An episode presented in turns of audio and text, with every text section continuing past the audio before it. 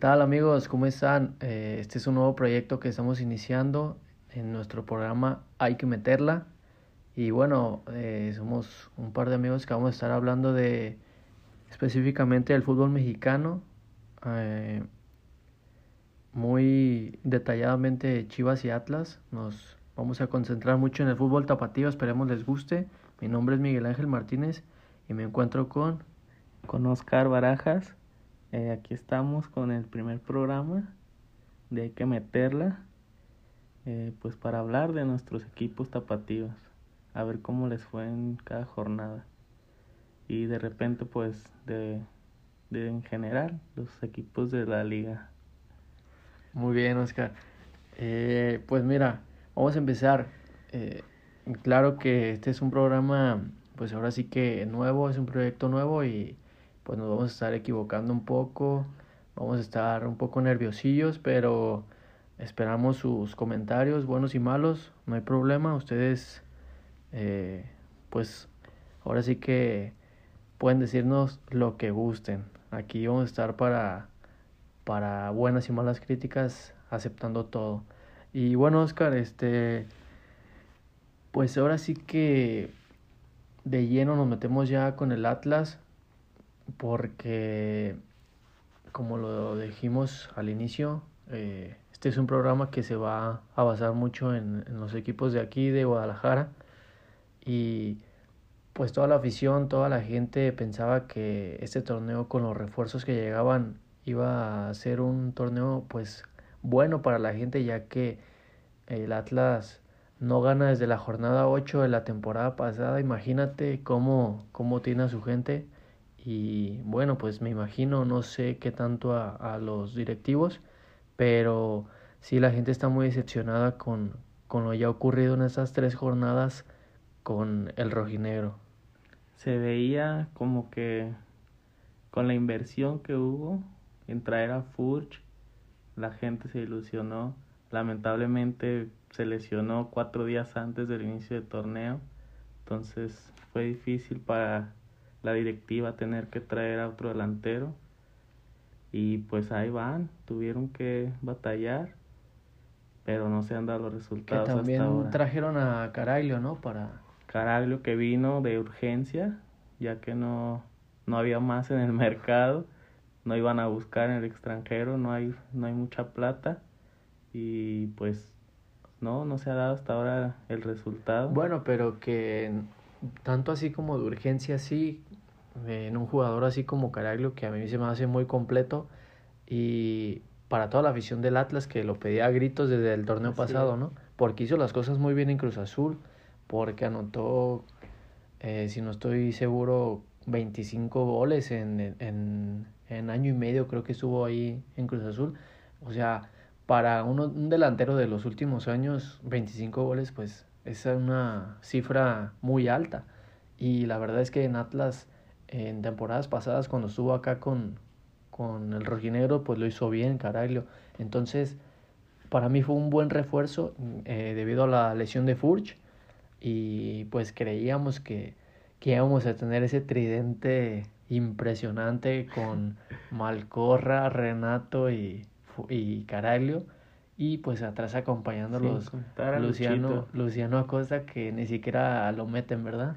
Luchito que no, nomás no, no se ve, parece que está peleado ahí con, con los directivos, con los, con el cuerpo técnico. Esperemos que no sea así porque pierdes al 10 y, y no regresa ya, no juega nada. Entonces es lo que va apenas en, en este inicio difícil, tanto para Atlas como para Chivas, que también no, no ha podido ganar, solamente un empate. Eh, pues así, así es como empiezan estos, estos equipos tapatíos que siguen dando pena todavía. Sí, la verdad es que al Atlas le tocó un inicio, pues para el Atlas ya, quien no es complicado, ¿verdad? Pero, pero desde la jornada 1 le tocó un rival a complicado. vencer, el- se puede decir que los rivales a vencer, que es Rayados con esa nómina tremenda, Impresionante y con el Vasco que llegó esta temporada. que también por una millonada lo que le pagan, Entonces... Se veía venir esa derrota, ¿no? Esa no, no duele tanto. Lo difícil fue en la jornada 2. Lo difícil es en la jornada 2 ya cuando con una nómina casi igual a la del Atlas. Si no es que menor. Si no es que, no, yo creo que sí, menor. Vas y juegas un partido, yo creo que de los más malos que le he visto al Atlas, que le he visto muchos estos últimos, estos últimos años, pero uno de los más malos sí contra el Querétaro, que no jugó a nada y Camilo como siempre saliendo a relucir. Eh, la verdad es que la defensa pésima, a mí no me gusta para nada Hugo Nervo. Que regresó Nervo ya que había sido suspendido. Eh, y en el primer juego jugó Gaby, que viene también de la Liga de viene de Tampico. Viene de Tampico y no lo hizo nada bien. Se fue expulsado. Se fue expulsado. Por ende ya no pudo continuar. Nervo, terrible. Nervo no... Triste, ¿no? No sabemos por qué sigue jugando en primera.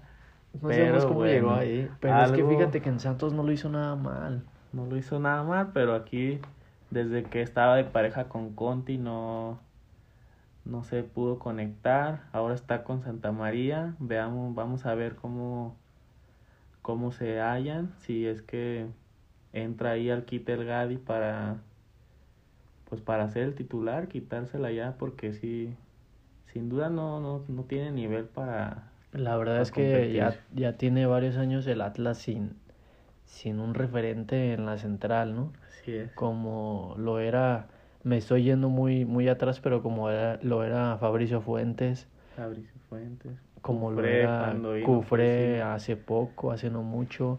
Este, ¿quién más se me viene a la mente? Un defensa eh, bueno. Aquí que tenemos una imagen de Denis Caniza. Denis Caniza fue muy bueno. Allá por inicios, por finales de los de la primera década del 2000 que se armaban buenos planteles y eso que no, no había. teníamos un referente, un referente que, que gritaba, un referente que metía la pata, un referente que, que cuando tenía que ir con todo, iba con todo, que tenía que ir arriba, iba arriba con todo, no como este fin de semana también, que se le va la marca lamentable a Nervo. Parece que hasta los comentaristas de, de se partido jugadas de kinder, jugadas que se reían de, de pobre Nervo que, que estuvo buscando a Carlos González en toda el área y jamás lo encontró y Carlos González pues bueno ya lo conocemos es impresionante en, en, el remate y más en, en el área chica, ¿no? Así es. Sí, pues veamos cómo funciona esta defensa Sí, porque también jugaron, parece, con línea de tres, ahí poniendo ángulo como más, más como central por izquierda. Mm, se ve difícil con tres. Se ve difícil con todo lo que le metas al Atlas, Con todas las alineaciones, pero pues también hay que decir que Tigres y Monterrey ah, sí son pero volvemos a lo mismo, con Querétaro no te puede pasar esto. Exacto, y pues baja el ánimo, los jugadores no, no se ven tan motivados, lo que comentamos de Lucho que pues tuvo que meterlo hasta el segundo tiempo, ahí se vio un poco la diferencia, pero pues no, no es lo que se esperaba. Tuvo una jugada Lucho al inicio, bueno, cuando entró, eh, en donde se iba a llevar a Mesa, me parece que era el último central de Tigres, le hizo un autopase y pues bueno, Luchito con cualquier cosa pues lo puedes tumbar, ¿no? Pero sí eh, fue una jugada que si se lleva solo pues Luchito puede marcar la diferencia. Lo que yo no me explico es juega de titular en la primera jornada contra Monterrey y bueno, todo el equipo lo hace mal, no solo él, pero lo manda a la banca contra Querétaro y no lo mete ni al segundo tiempo, mete a Ociel Herrera que, que la verdad le falta muchísimo a este muchacho, mete a Christopher Trejo también que, que no se termina de ubicar en ninguna posición ni de delantero ni de extremo, desde aquel gol contra América desapareció este muchacho. Y bueno la, la cantera igual sigue sin, sin darnos de qué hablar, ¿no? sin dar el brinco. Eh, les falta consolidarse jugadores como Trejo, como el muchacho este Osiel Herrera, Brighton, Brighton también que buscaría ahí su oportunidad en la central y no le han dado pero no, no ha respondido. Jairo Torres también que le han dado titularidades y no, no ha resuelto bien. Entonces, pues si no responden cuando ahora que, que los extranjeros que trajeron no, no están rindiendo, pues cuándo lo van a hacer. Entonces, pues es lo que, lo que se ve el panorama un poco negro. Ya vienen equipos no tan complicados como Tigres, y Monterrey. Pues te diré, viene la siguiente jornada Atlas visita Pumas el domingo a las 12 del día. Subcampeón. Subcampeón que lo hizo muy bien el torneo pasado con Lilini. Y bueno, Pumas también viene de una derrota en esta jornada 3, perdió contra Querétaro 2 a 0. Y pues yo creo que Atlas ahí tiene que mover todas sus piezas. No sé si venga otro jalón de orejas por, por parte de la directiva.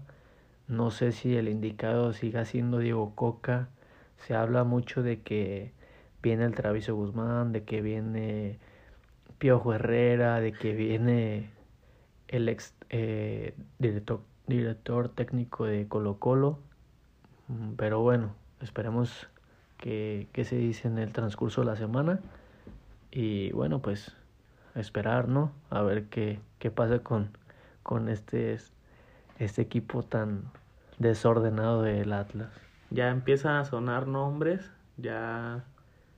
Y eso que van tres jornadas apenas, pero pues la prensa es, es dura y, y ya muchos piden la salida, que no, no estaría nada bien, honestamente, porque pues se deben de seguir un proceso. Si bien no lleva buenos resultados, pues lleva su proceso desde media temporada que, que vi que llegó Coca el torneo pasado. Entonces ya está trabajando con ellos. Pues ha habido eh, eh, cosas externas que no ha dejado que tengan buen desempeño, pero pues esperar a ver si dos o tres jornadas se se acomoda el equipo para que no, para que calmen las aguas, porque si no, le cortan de tajo. Yo digo, Oscar, que a lo mejor nos estamos metiendo muy de lleno con el Atlas, pero pues es que es un equipo que nos gusta, nos gusta la gente de Guadalajara, no por algo con un solo campeonato tiene millones de, de aficionados este equipo. Y yo digo que con la gente en el estadio la cosa sería un poco distinta, porque el jugador se atreve más, el jugador al ver, al sentir ese, esos gritos, ese aliento de la afición y más de lo que se trata el Jalisco, un jugador se atreve más, un jugador le mete más, un jugador este, se presiona más a la mujer, pero eso te ayuda a, ir con todo al balón, a, ir con todo al rival, a dar el extra. ¿No crees que eso también influye un poco, no sé, duda, porque ya falta, ya los jugadores sí lo, lo comentan también, que no es lo mismo jugar pues a puerta cerrada o que jugar con afición.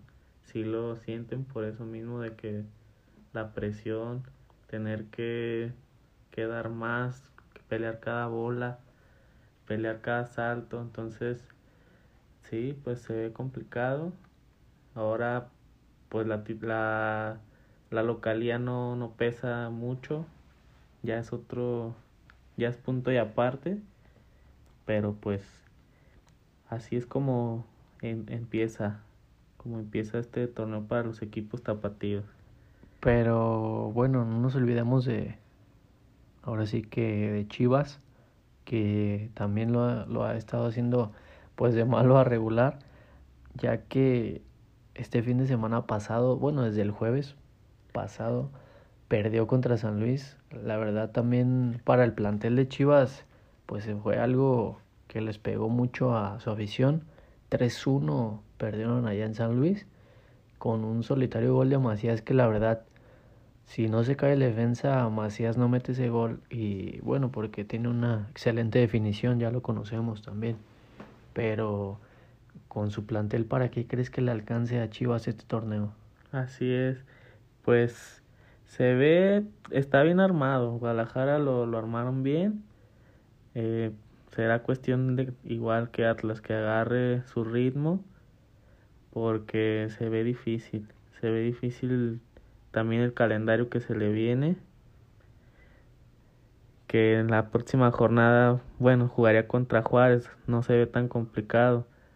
Pero pues ahí tendría que, que sacar su primer triunfo para poder levantar el ánimo porque se ve complicado. Y esperemos también que ya tenga su delantera completa porque últimamente han tenido muchas bajas debido a lesiones de, de Vega, debido a contagios de coronavirus con Macías que pues ha sido su referente en estos últimos torneos de Chivas y el que no termina de de consolidarse en ese equipo es el es Cristian Calderón.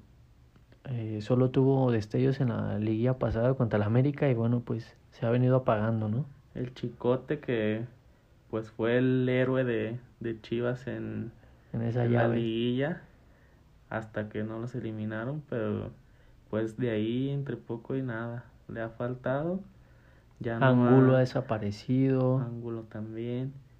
Entonces. Oribe, pues ahora sí que Mm, yo creo que lo sacaron del retiro porque vino a dar muy poco a este Guadalajara de Bucetich. Ya, ya no está para que tenga la responsabilidad, ya hay jugadores más y en un equipo tan importante como Chivas, ¿no? Sí, ya se, se les invirtió. Eh, jugadores más importantes regresaron a Macías. Regresó eh, Huerta de Mazatlán. Huerta también. Que lo hizo muy bien ahí lo regresaron mejor después de romperla, bueno, de romperla entre comillas con pues, Mazatlán. fue el que más brilló. El jugador que era la estrella de, de Mazatlán. Entonces regresó a Guadalajara para consolidarse. Vean, vamos a ver cómo le va esta temporada. Sí, que también tuvo bajas sensibles, mm, ya sabemos en, en cuanto a indisciplina de esos futbolistas eh, de Chivas y también vendieron a Gallito a Toluca. Eh, pues bueno, se fue la Chofis por esta indisciplina con Almeida, ¿no? Tengo entendido. Fue a Estados Unidos. Esperemos que le vaya muy bien a este muchacho que la verdad tiene cualidades muy buenas, pero pues ya lo ya conocemos al futbolista promedio, promedio mexicano, ¿no? Así es, pues que con muy poco piensan que ya lo lograron todo y y no termina de, de cuajar su, su carrera. Muchas historias así en el fútbol mexicano de jugadores que pierden el piso, que no, no logran, no, lo que se espera no lo concretan. El Chofis era, la Chofis era una estrella que pues que nunca se pudo consolidar, entonces vamos a ver cómo le va, le deseamos suerte y pues ni hablar pues ya lo, ya lo dijimos, Chivas se enfrenta a Juárez la siguiente jornada y el Atlas iría contra Pumas este domingo a las 12 del día.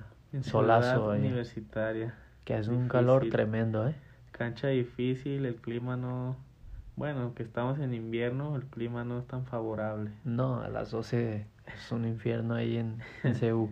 Y pues bueno, le, yo digo que la losa es más pesada para, para Atlas que para Chivas, más por, por el último lugar de inconsciente que, que se trata de una millonada, ¿no? Este último lugar. Así es, pues mm, que no, no, no existe ya el descenso, pero el dinero lo tienen que desembolsar y no creo que les, les agrade la idea. Entonces se buscó armar un buen plantel hasta ahora pues no, no ha funcionado, lo comentábamos. Pues bueno, eh, Toluca y Santos son los líderes de este torneo al, al momento, con siete puntos los dos, seguido de Monterrey y Tigres, que por cierto, Tigres se prepara para el Mundial de Clubes. ¿Cómo ves, sí, Sí, pues ya este Mundial de Clubes que solo falta por confirmarse el de Comnebol.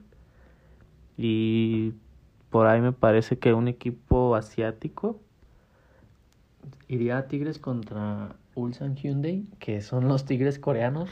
Así es, el duelo de Tigres. Muchos memes este, esta última semana al respecto de, de Tigres, en donde han estado guardando a Guiñac. Tuca se ha estado guardando a Guiñac para, para tenerlo al 100 en este Mundial de Clubes que, que ya empieza en febrero. Venía arrastrando ahí una lesión y se lo guardó contra el Atlas eh, para que, bueno, aparte de que se lo guardó, sí, todavía le falta un poco, pero puede ser que quede, que llegue completo para, para el Mundial de Clubes. Fíjate, no sé si Tigres se ha dado la tarea de estudiar a este equipo coreano, que la verdad yo creo que los equipos mexicanos que han ido al Mundial han fallado en eso, en estudiar a los equipos contra los que van, porque hemos tenido casos en donde, por ejemplo, Chivas, ¿te acuerdas que fue creo que en el 2018 y perdió contra un equipo de allá también? Y la verdad pues es que Chivas tenía para, para más. Ha habido casos en el que Pachuca se va en el primer juego, Monterrey con un gran plantel que ha ido se va en el primer juego.